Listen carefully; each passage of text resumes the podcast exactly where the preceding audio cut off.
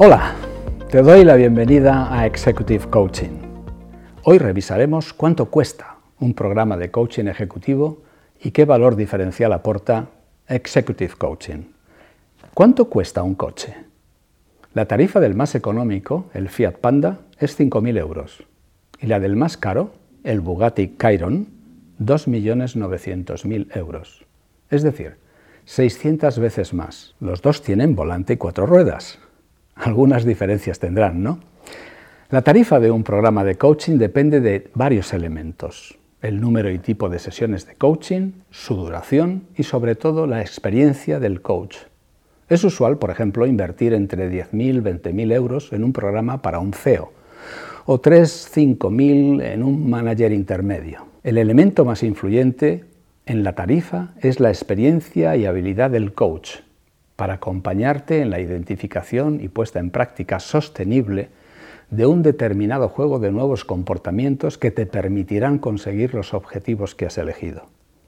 La forma objetiva de medir esa experiencia es función del número de horas de práctica del coach.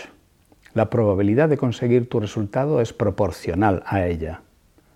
La práctica actual para valorar el éxito de un programa de coaching consiste en estimar ambiguamente el aprendizaje del coachee y su satisfacción con el programa y con su coach.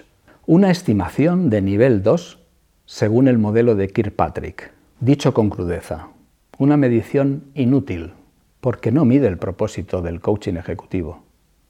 Cuando contratas Executive Coaching estás invirtiendo en el cambio conductual, cuya consecuencia es la atracción del resultado establecido.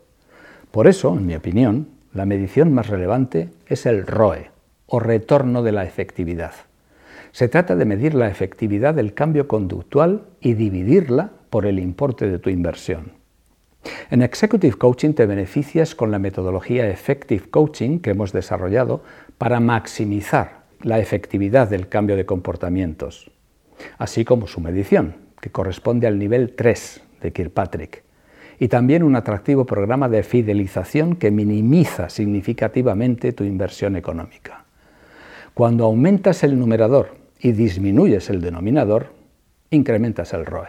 El coaching ejecutivo supone una inversión relativamente elevada para las empresas cuando se compara con otras alternativas de desarrollo de personas.